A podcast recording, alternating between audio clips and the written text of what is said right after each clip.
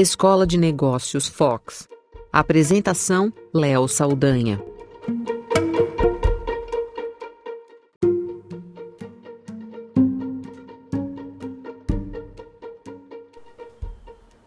Nunca antes nós tivemos tantas oportunidades, possibilidades com o digital como temos hoje. A quantidade de plataformas, a forma de atingir e alcançar clientes é algo fenomenal. E talvez por isso a gente se sinta tão perdido muitas vezes com as mudanças frequentes e com os desafios de se fazer marketing digital dentro desse novo modelo de negócios. E só existe uma certeza nesse mercado, assim como existe essa certeza para tudo, que a mudança é a única constante. Mudança porque a cada duas, três semanas, essas plataformas como Instagram, YouTube, Google, Facebook e outras mudam suas políticas de algoritmos e transformam a vida de quem tenta seguir e se destacar, tenta dissolver ali, né, os, é, decifrar os, os enigmas desses, desses caminhos digitais e percebe que está numa verdadeira arapuca. No fim das contas, você está o tempo todo correndo atrás das novas métricas, das novas regras, do novo guru de marketing digital, sempre em busca desse tipo de caminho, né, de resposta para conseguir resultados melhores. E no fim, você percebe que você está mais preocupado com toda essa forma né, de fazer as coisas do que necessariamente em ganhar dinheiro, em fazer seu negócio girar. Gerar leads, gerar contatos, número de seguidores, curtidas, como se isso fosse pagar as contas no fim do mês. Gerar lead, gerar esses contatos seguidores é só uma métrica, é só um número que no fim das contas vai te fazer aparecer para os outros de uma forma, mas que não necessariamente vai gerar negócios. Seja ensaios, seja mais em fotos impressas, seja para qualquer negócio da fotografia, é mais algo que está relacionado à vaidade do que resultado necessariamente. Eu sou Léo Saldanha e essa é a Escola de Negócios Fox, no Foxcast.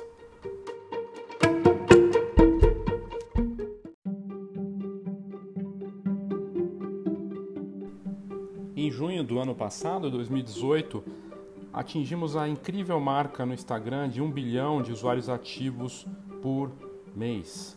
Em setembro de 2017, esse número é 800 milhões.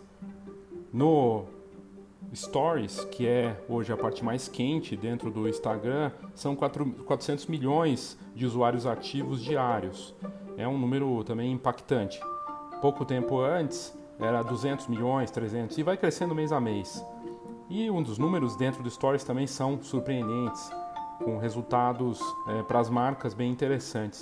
Mas quando você pega e olha isso de uma forma mais uh, fria, um bilhão de usuários e você vê que você, no fim das contas, é mais um ali dentro.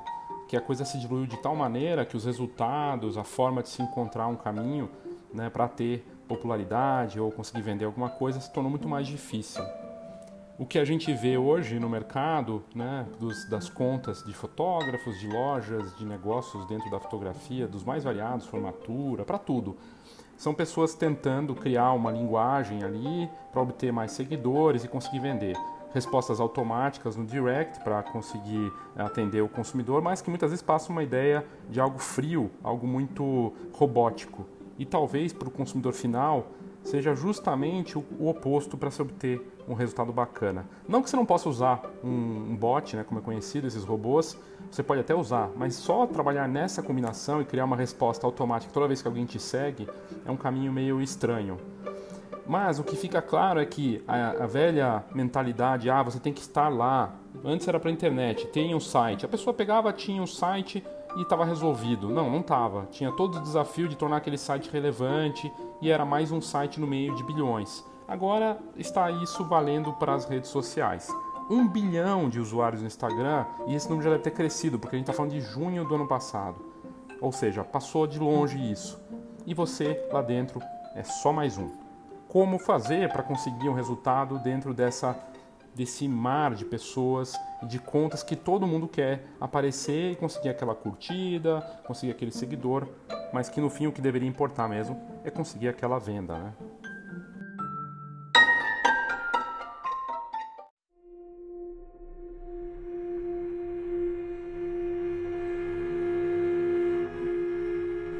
Mas veja, nesse episódio da Escola de Negócios Fox, a gente vai falar das plataformas, não para você obter mais resultados, mas para você conhecer e se dar conta de que talvez esse jogo que a gente está, é, nós somos o produto dentro de tudo isso, né? Mais do que. Não que não seja importante estar ali, mas você achar que isso é a coisa mais importante para o seu negócio, talvez seja um erro. Eu já começo dizendo, já disse isso outras vezes também em palestras, na, na revista Fox, em eventos, no site, não importa, que eu não acredito em marketing digital, eu acredito em marketing.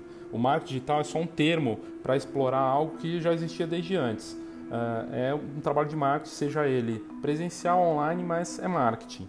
Agora o que está acontecendo é que essas plataformas estão entrando numa pressão muito grande. Uh, a gente já não tem o mesmo resultado em todas elas, no YouTube, no Facebook, uh, no Instagram, tudo ficou mais difícil, porque eles querem que a gente gaste. Só que começa a acontecer algo que talvez você não esteja acompanhando, ou talvez esteja, que essas plataformas estão sendo muito questionadas por uma série de motivos, seja por conta da disseminação do fake news, não só político, mas para tudo. É, dizem é, estudos recentes da, de, que saíram de é, institutos de pesquisa sérios, dizendo que 50% das notícias sobre, na, sobre saúde que são compartilhadas no Facebook são mentira. Ou seja, as pessoas acreditam em algo que pode, inclusive, prejudicar a própria saúde. É complicado. Hoje saiu a notícia que o Pinterest e o Instagram estão bloqueando buscas sobre automutilação e onda anti-vacina. Diversas plataformas foram infiltradas né, por desinformação e estão tomando então essas medidas aí para combater esse problema. E olha que o Pinterest é uma plataforma é, que faz sucesso com os pais e as mães é fechada, ela é muito mais uma experiência pessoal do que aberta, diferente do Instagram e das outras. Mas ela tomou essa providência porque ela quer reprimir a proliferação das propagandas contra vacinas. Então, ela está bloqueando isso. Se você digitar vacina, não vai aparecer nada, ou vacinação anti-vacina, para você ver como chegou a coisa. E, claro, as pessoas podem salvar as imagens e tudo mais, mas é um problema sério, porque uh, os dados da Comscore, que é uma importante empresa do exterior, de 2017, mostra que 80% das mães e 38% dos pais dos Estados Unidos usam o Pinterest. E a empresa tem mais de 250 milhões de usuários ativos por mês. E ela vai abrir capital esse ano. É, é um negócio. Tem uma experiência muito mais pessoal, mas a, o problema com o Pinterest é a informação que está ali dentro, que também está sendo usado de uma forma que não é bacana. Já o Facebook e o YouTube também estão sendo infiltrados com essas desinformações sobre vacinas e também estão tomando medidas para combater. Uma das regras do YouTube é bloquear a veiculação de anúncios em vídeos que se oponham à vacinação. E isso é realmente é, complicado porque o YouTube, no caso, está entrando numa, num processo mais delicado do que o Pinterest. No Pinterest o problema é desinformação em relação à vacina, mas no Instagram e no YouTube a questão envolve muito mais uh, pedofilia, outros problemas.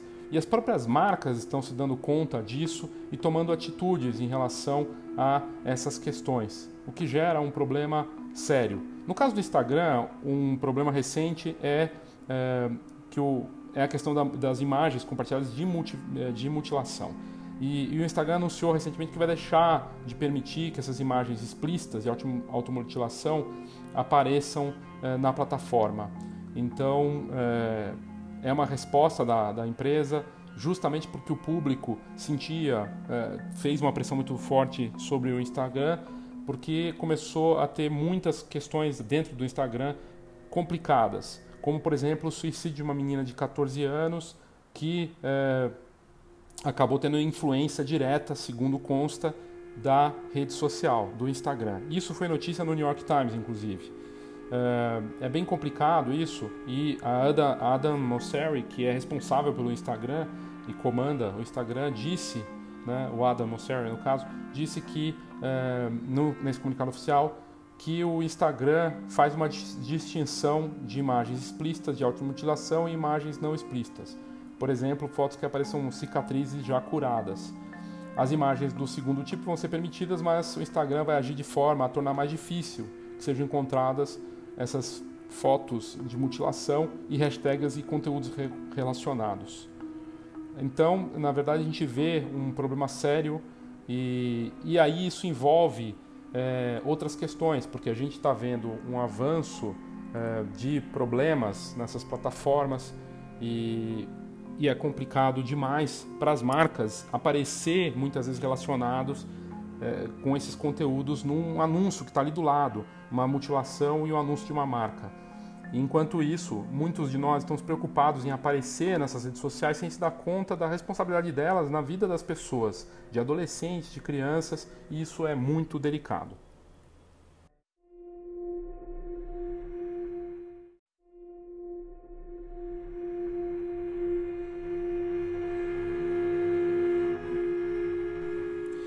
Que isso tem a ver com negócios, né? Mas o que, que como é que eu, peraí, está o que está querendo dizer com isso? O que eu estou querendo dizer é que nós temos que ter um, um uso responsável dessas plataformas é, e pensar no propósito verdadeiro do nosso negócio e parar de ter preguiça de só pensar em soluções é, digitais para soluções dos nossos problemas, porque eu vejo bons negócios pelo país que atuam de forma bacana dentro de, do, do Instagram, dentro dessas plataformas, mas que também fazem um trabalho bem consistente fora dele é, seja com assessoria de imprensa para gerar notícia, porque notícia vende, inclusive dentro dessas plataformas, é, mas que chega, aparece bem no site, nas redes sociais para os consumidores finais, né? E é, as parcerias com negócios físicos e reais, que também tem um desdobramento nas redes sociais. Você fez a parceria com uma loja de roupa de gestante, a fotógrafo de gestante, a, a empresa vai acabar fazendo essa divulgação na loja, mas também nas redes sociais. Né? Então tá tudo meio ligado. O que não dá é achar que essas que o YouTube, Facebook, Instagram e afins são perfeitos e que não tem problemas. Na verdade, o que mais tem aparecido nos últimos dois anos são problemas com essas plataformas. Outro dado importante é, de uma revista séria que, que eu acompanho bastante, a Ward soltou uma notícia é, mostrando que de 40 a 60% do tráfego da internet é fake não é real. É feito por robôs, por empresas interessadas em vender tráfego, em, em cliques de robôs, em coisas bizarras. Então, muitas vezes você acredita que aquele site tem um conteúdo que está né, tá gerando muito tráfego, na verdade o tráfego dele nem é real. E porque eles movimentam isso para vendas e para interesses das próprias plataformas e dessas agências que promovem uh, a força digital dessas marcas. O que é muito complicado, a gente não pode muito acreditar é, que esses é, números né, de um site, muitas vezes, é, pode ser uma jogada de, de SEO também para gerar tráfego, mas que na verdade não representa o tráfego que realmente retorna ali todo mês, interessado. Então não dá para se deixar levar só por esses números de audiência. E pior, no YouTube já existem robozinhos que fazem, a, é, fazem como se tivessem assistido a um vídeo, então visualização de vídeo também não dá para acreditar muito. Tudo que você vê nas redes sociais na internet não dá, não é, ah, é verdade porque na, está na internet. Não, muito pelo contrário. É, se está na internet, é bom você desconfiar. Um caso complicado que mostra como está a situação dessas plataformas, uma mãe encontrou um vídeo no YouTube Kids que ensina crianças como cometer suicídio. E o conteúdo apareceu em meio à fila de reprodução dos desenhos animados ao lado. A mulher dos Estados Unidos denunciou as imagens e a rede social retirou esses vídeos do ar. Isso aconteceu na Flórida, é super recente, em Ocala, nos Estados Unidos, e ela, a mãe afirmou ter encontrado esse vídeo no YouTube Kids, que é a versão da plataforma voltada para crianças, em que um homem ensina como cometer suicídio. A pediatra Free Hess denunciou o vídeo ao YouTube em julho do ano passado, mas ele voltou ao ar este mês e ela fez a denúncia novamente e somente dias depois a rede social tirou o conteúdo do seu acervo. Hess contou que a primeira vez que ela viu esse conteúdo foi há sete meses, em julho, quando foi alertada por outra mãe que esbarrou com o vídeo, enquanto assistia desenhos animados com o seu filho. E ela estava vendo junto, a sorte que ela estava vendo junto, e em meio à fila de reprodução dos desenhos constava uma filmagem de um homem de óculos escuros dizendo às crianças como cortar os pulsos. Isso é muito grave e é por isso que essa, tipo, esse tipo de notícia está bombando. Inclusive foi destaque na rede TV CNN, no Globo aqui no Brasil.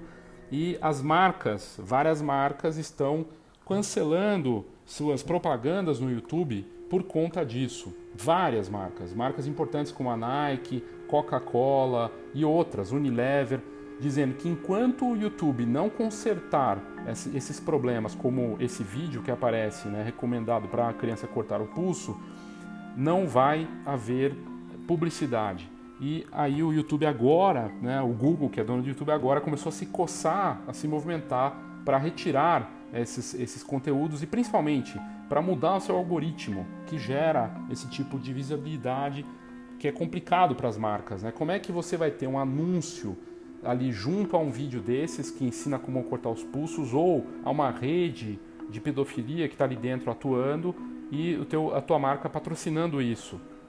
Eu, se as grandes marcas estão vendo isso e alertando e tirando o pé em relação a isso, é algo para a gente ficar muito atento porque nós trabalhamos no nosso mercado com emoção, com famílias e fazer então publicidades, usar isso de forma indiscriminada, tem que se tomar cuidado, não é bem assim.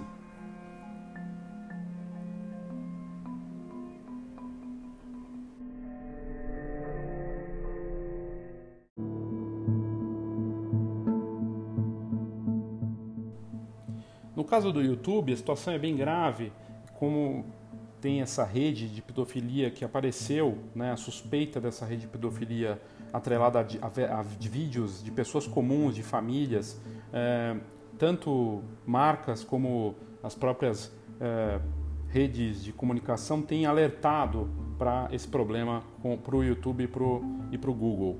Disney e Nestlé tiraram anúncios do YouTube após essa suspeita de pedofilia. As empresas tomaram, estão tomando essas medidas é, depois que vídeos denunciaram essas ações de propagandas sendo usadas é, em redes de, é, de, exploração sexual infantil. A, a, Disney e as outras marcas importantes estão removendo esses anúncios porque esses vídeos estariam facilitando a pedofilia. A polêmica que ganhou as redes sociais depois que o blogueiro Matt Watson postou um vídeo explicando como é que os criminosos usam a área de comentários para trocar informações e vincular os anúncios em redes de exploração sexual infantil.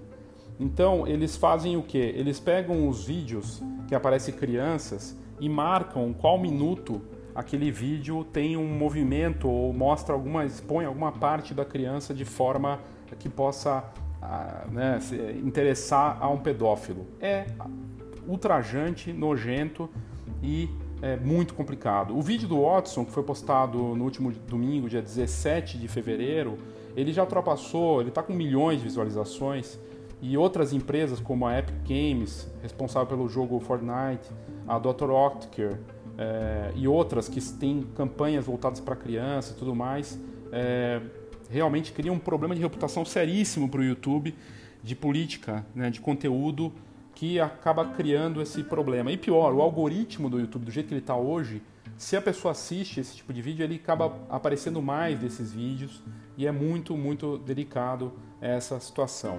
Uh, em nota, o YouTube afirmou que tomou medidas imediatas, excluindo contas e canais e relatando atividades ilegais às autoridades, desabilitando comentários sobre dezenas de milhões de vídeos que incluem menores.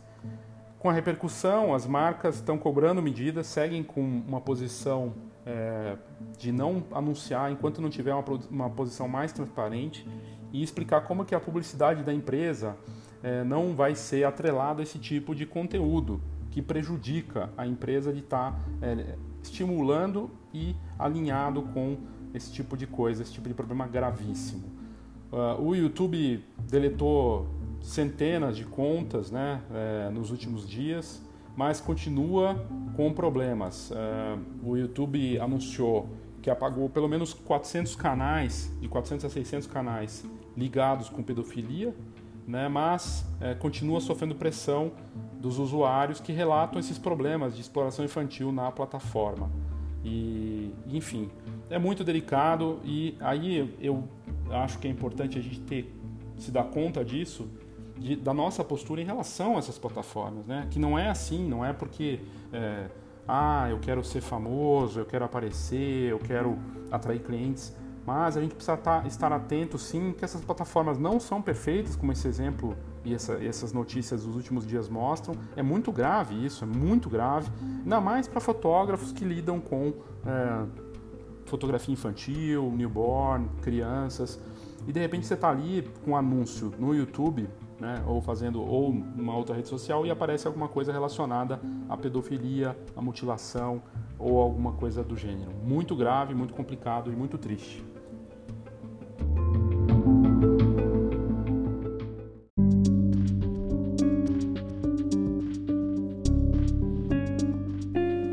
Coisa é a pressão que, que essas plataformas geram sobre os influenciadores. E no mercado fotográfico, isso é algo mais ou menos recente, né? A gente não tinha antes, hoje tem. Sejam os fotógrafos que já eram famosos e pegaram essa carona nas redes sociais para aparecer, até os que se tornaram famosos por conta das redes sociais, Instagramers, fotógrafos e tudo mais, videomakers, não importa.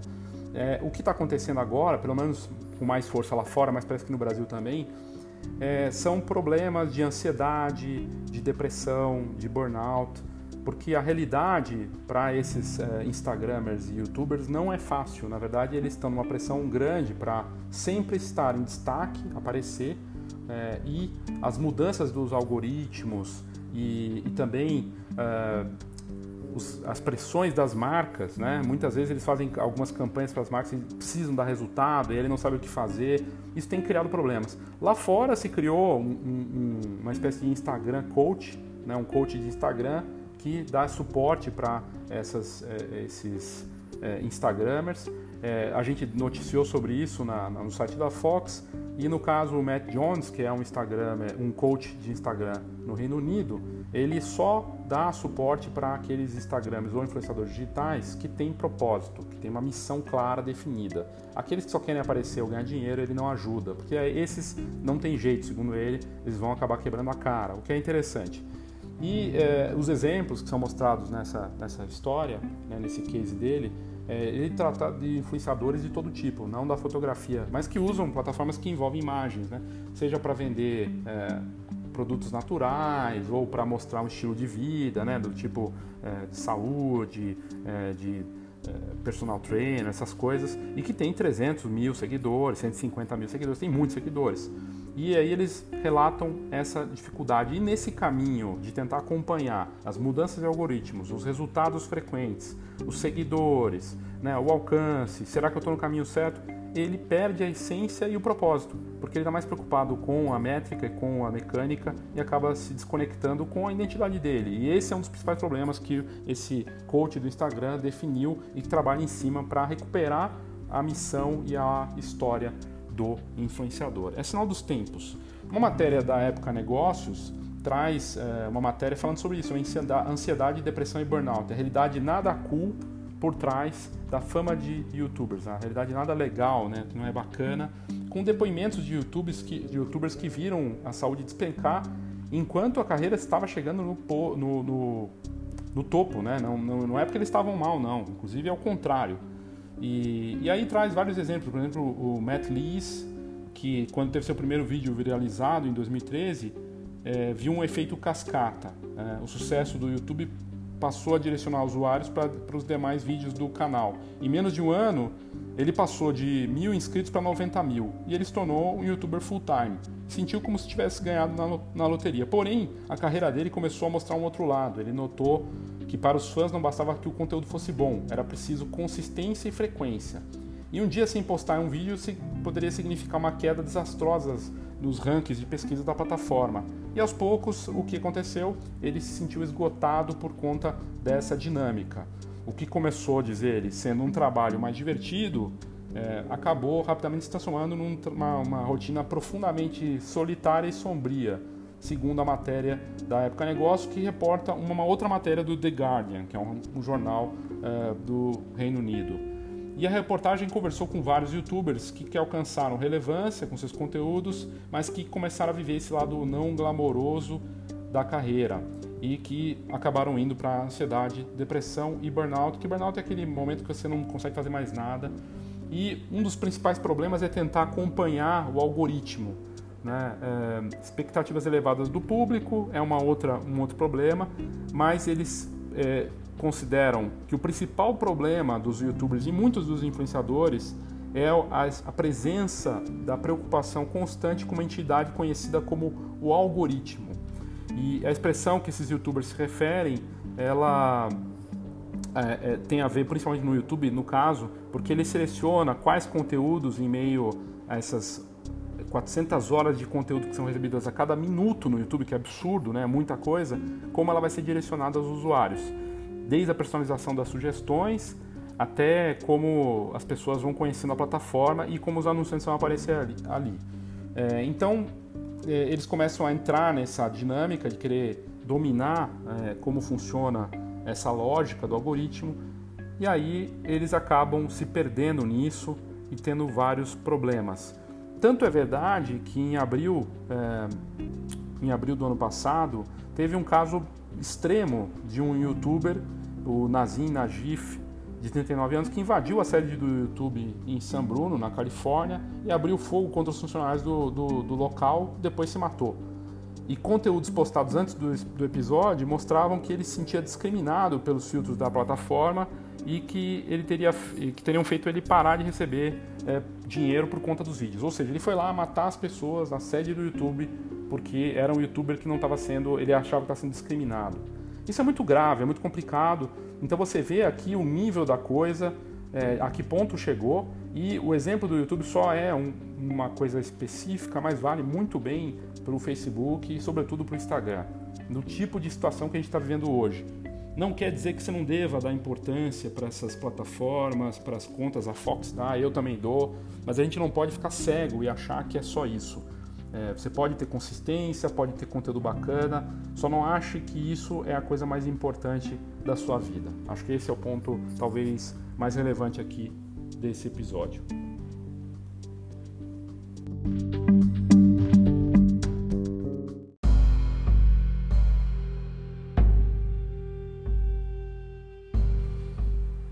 Precisa também da nossa atenção é o mercado de conhecimento, educação e informação para tornar nossos negócios referência, relevantes e com bons resultados nas redes sociais e no marketing digital de uma forma geral. Né? É, vamos usar o termo marketing digital, já que todo mundo está acostumado com ele, mas é marketing. E marketing é basicamente atrair e manter consumidores.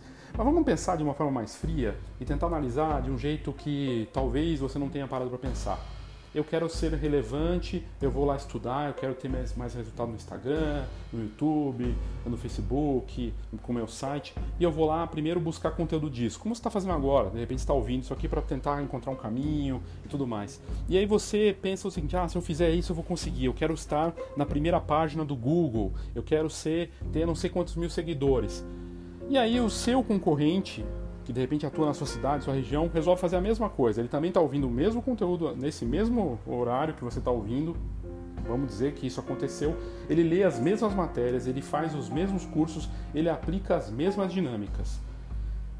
Você não concorda comigo que a gente vai ter dois profissionais fazendo a mesma coisa, no mesmo ambiente, e que isso pode se replicar de tal maneira que a gente tenha vários profissionais fazendo a mesma coisa ao mesmo tempo?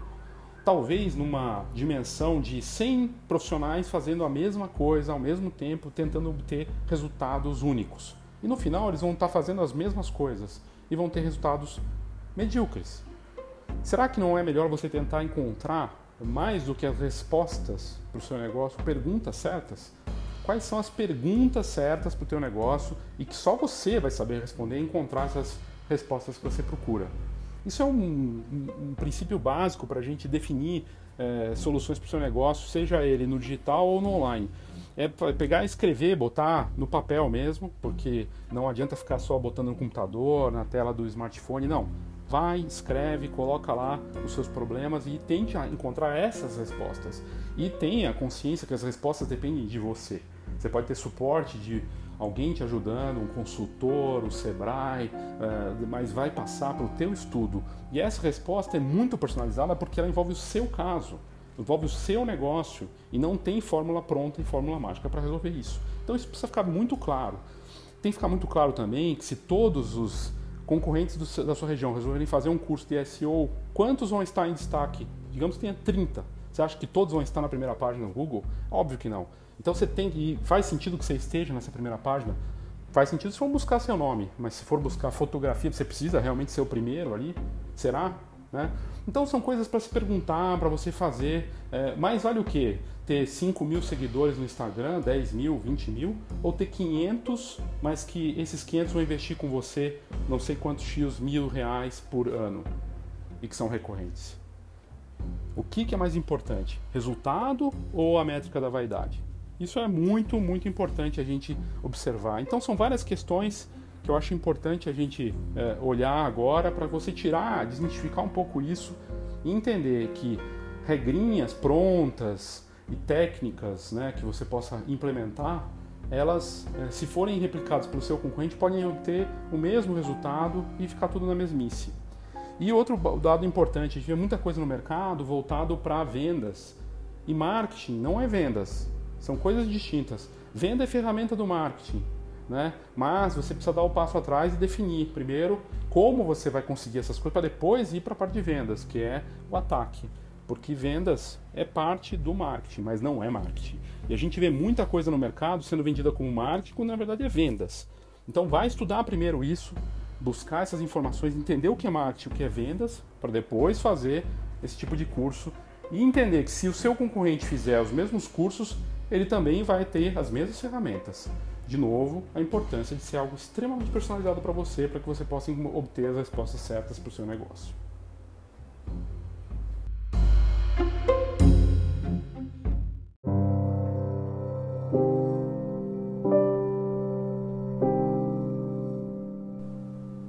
Lendo uma matéria muito interessante da Maureen McDonald, ela, que é britânica, escreveu como a tecnologia vai superpotencializar a descoberta dos novos consumidores e como os negócios vão focar muito mais nos 80% dos consumidores que nós não temos do que aqueles 20% que sustentam o nosso negócio.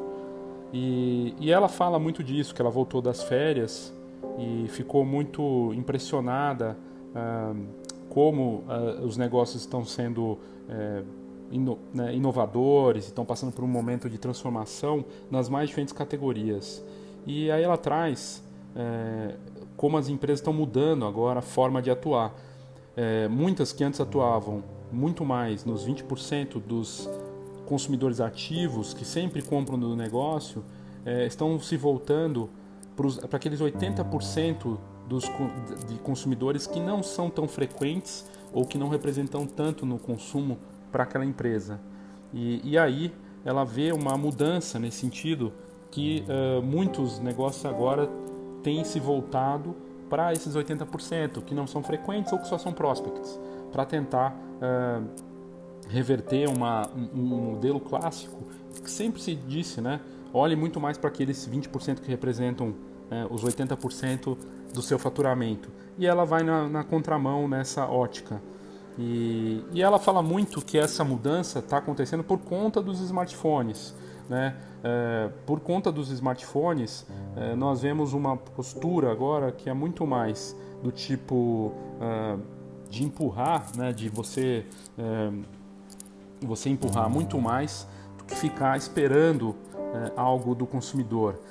O comportamento mudou de tal forma que agora você tem que ser proativo e ela dá o exemplo clássico aqui interessante. Quando eu falei no começo desse podcast que nós temos um bilhão de usuários só dentro do, do Instagram, e boa parte deles são marcas, né? e muitos deles são seus concorrentes, estão ali, fotógrafos, é, encadernadoras, laboratórios, não importa. Você tem uma série de concorrentes ali no mesmo, da mesma categoria. É, antes, para você aparecer no que ela diz nesse, nessa, nessa matéria, você precisava fazer um, um anúncio, você tinha é, um contato maior de tempo é, com seus consumidores e existia me, menos é, concorrência de tempo pelas coisas. agora é muito mais rápido. Agora os consumidores eles eles consomem as coisas de uma forma muito mais rápida, até porque está tudo na palma da mão, justamente por conta do, do, do smartphone. E e a competição só aumenta, né? E o, o conteúdo disponível também. Né? Então, se tornar, o que ela diz é ser relevante nesse ambiente em que você busca, principalmente esses 80% que não têm consumido de você, é importantíssimo ter relevância.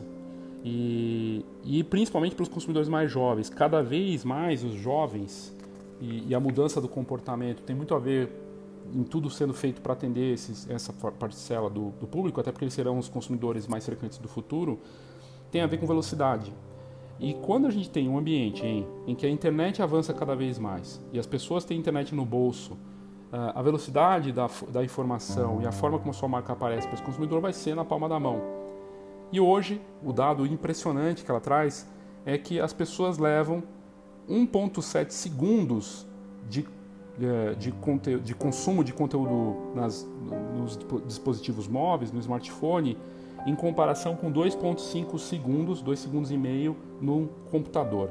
No computador já é muito rápido. Você está vendo ali uma informação, uma notícia, alguma coisa, aparece um anúncio, 2,5 segundos. No celular, no smartphone, isso cai para 1,7 segundos, menos de 2 segundos. Então, você tem que conseguir passar uma mensagem muito rápida, muito rápida, seja em vídeo, principalmente ela fala em vídeo, que vídeo é o caminho para fazer isso, para os teus anúncios, para os teus conteúdos de redes sociais e de internet. Para você conseguir capturar essa, essa, essa atenção de, de uma maneira rápida e que as pessoas lembrem do que você faz. E para você conseguir isso, é, você precisa ter um negócio extremamente visual. E nós trabalhamos num mercado extremamente visual, mas que muitas vezes os fotógrafos esquecem. Primeiro, não usam vídeo, né? E, e, e, mesmo as lojas de foto, as encadenadoras não usam vídeo, usam foto quando o vídeo tem muito mais entrega de visualização, de visibilidade. E, e agora, claro, você pode ser, usar, fazer isso com foto ou com vídeo é, e lembrar que em menos de dois segundos aquela pessoa vai decidir se, ela, se aquele teu conteúdo é relevante ou não. E, e, nos próximos cinco anos, ela diz que, mais do que fotos, a dominância vai ser muito maior de vídeo. O vídeo vai tomar conta, sobretudo por conta da realidade virtual e da própria realidade aumentada, que estão vindo com cada vez mais força e com novas, tecnologias feitas para esses para essas tecnologias, né? com novos dispositivos, novas ferramentas e acessórios que tornam possível a gente olhar para esses conteúdos de uma forma diferente. E, e ela diz que a realidade aumentada, por exemplo, que é aquela possibilidade de passar o smartphone e uma foto se tornar um vídeo, aparecer na sua tela, é, vai tornar muito mais interessante a relação dos ambientes digitais com os ambientes reais, é, seja numa loja, num estúdio e sempre com o smartphone sendo a ponte para a ligação entre o ambiente digital e o analógico, que é bem interessante. É, eu achei ótimo esse conteúdo do que, ela, do que ela fala do Instagram e do Facebook, né? e ela acha que vai haver uma, uma integração muito maior é, de realidade aumentada por conta do Instagram do, do, Facebook, dos filtros que eles têm aplicado. Se você for no Store, você vai ver que já tem muita coisa de realidade aumentada disponível mesmo, é verdade, muitas marcas usando, e que a gente só está no começo dessa nova fase. É, em novembro de 2017, ela traz o exemplo uh, só um ano após o lançamento do Instagram Stories, o número de pessoas usando a cada dia o Instagram passou de 300 milhões para 400 milhões. Agora, em 2019, ele é usado por mais de 400 milhões de pessoas por dia e um terço das histórias mais vistas dentro do Instagram são de negócios, o que mostra o quanto isso é relevante para as empresas. Ela acredita que em 2019 essa, essa relevância do Stories e dos negócios dentro do Instagram vai ser ainda maior e é, a forma de se captar essa informação, captar é, o interesse do consumidor vai se dar pela relevância do conteúdo que você gera e sobretudo da, pela, pelo aspecto visual do vídeo e de fotos e daquilo que você cria. Ah, eu achei interessantíssimo é, o conteúdo que a que a Maureen Donald passou, ela é especialista na, de indústria e, e, e, e, varejo do Facebook. Ela trabalha no Facebook e, escre, e escreveu para falar sobre esse, sobre esse assunto interessantíssimo para a edição de tendências da Wired que sempre sai no começo do ano que eu tive acesso e achei fascinante e resolvi trazer para vocês. Ou seja, um ambiente com um bilhão de pessoas ali dentro só no Instagram um conteúdo que não para, todo dia bilhões de fotos e vídeos são postados e você tem que ser relevante em menos de dois segundos. O desafio está dado, é muito difícil você conseguir aparecer e conseguir resultados. E a dinâmica do que ela traz aqui é de uma inversão, em que a gente não olha mais para os 20% daqueles clientes que nós temos, mas sim para os 80% que talvez possam vir a fazer, ou já fizeram, mas não faz mais, fazem mais negócio com a gente, e é uma boa forma da gente conseguir ganhar dinheiro, o que não quer dizer que é fácil.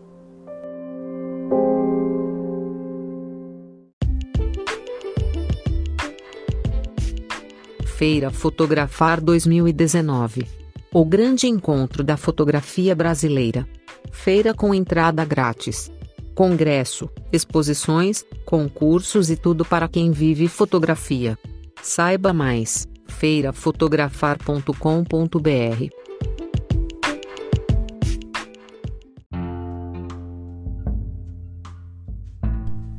Só para fechar o episódio, eu tenho duas dicas de livros que eu acho que pode ser bem interessante para você mergulhar de uma vez por todas nesse assunto do que é híbrido e que pode ser bem útil para você e para o seu negócio.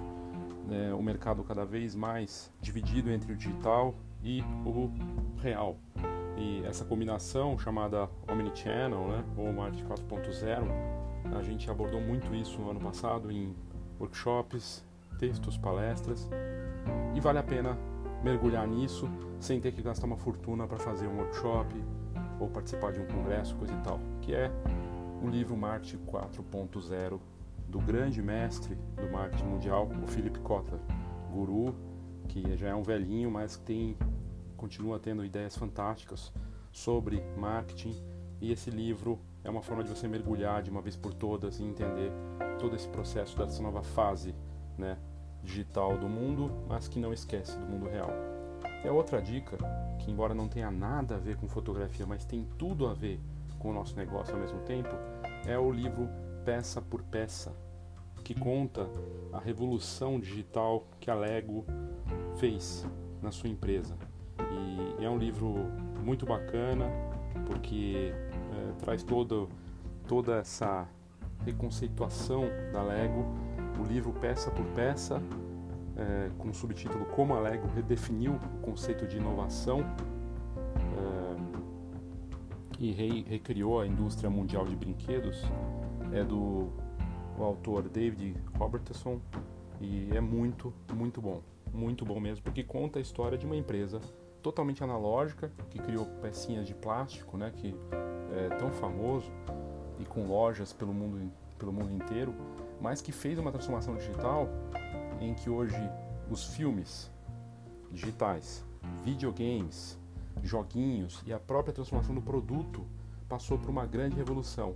Se tornou uma marca que além de vender produto no mundo real, com lojas, uma experiência proporcionada em parques de diversão também da Lego, eu já tive a oportunidade de ir num parque de diversão da Lego, é fascinante, mas o sucesso da revitalização do produto veio através dos jogos de videogame, dos desenhos e de filmes. Né? Faz sucesso no cinema. Os jogos de videogame acabam ajudando a vender os produtos da Lego no mundo real. É fascinante, é o melhor curso que você pode fazer, o melhor workshop que você pode fazer de negócios é comprar esse livro que vai valer muito a pena. Então essas duas dicas têm muito a ensinar pra gente que, e mostra a combinação das duas coisas. O real e o digital devem sim ser trabalhados de forma integrada. Obrigado aí pela sua audiência e até o próximo Foxcast com a Escola de Negócios Fox.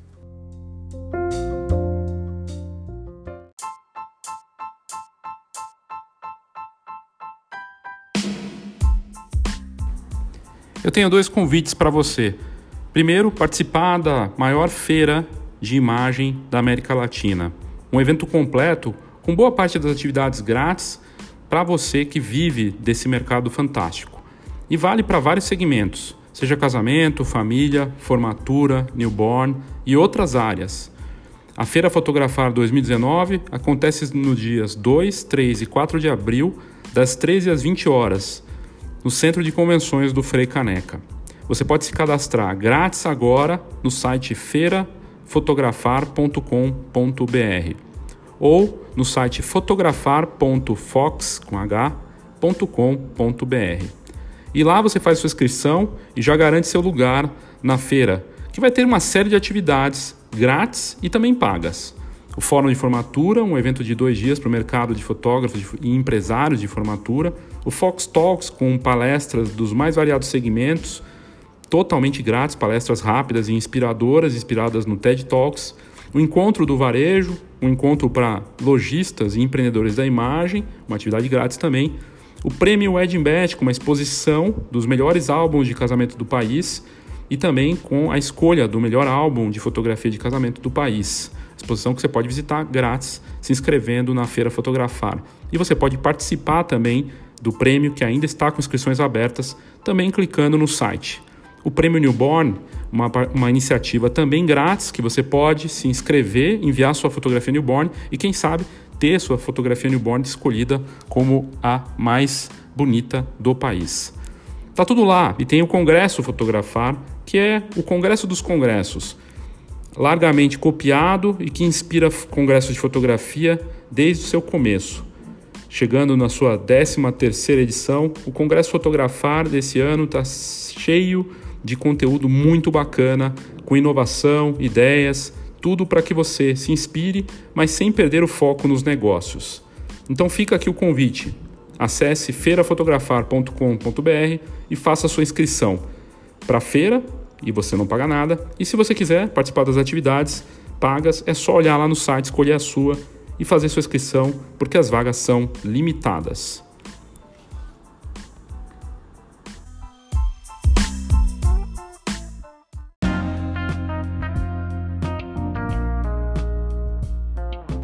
A minha outra dica para você é entrar e acessar o conteúdo incrível que a Fox prepara e sempre posta todos os dias no site fox.com.br.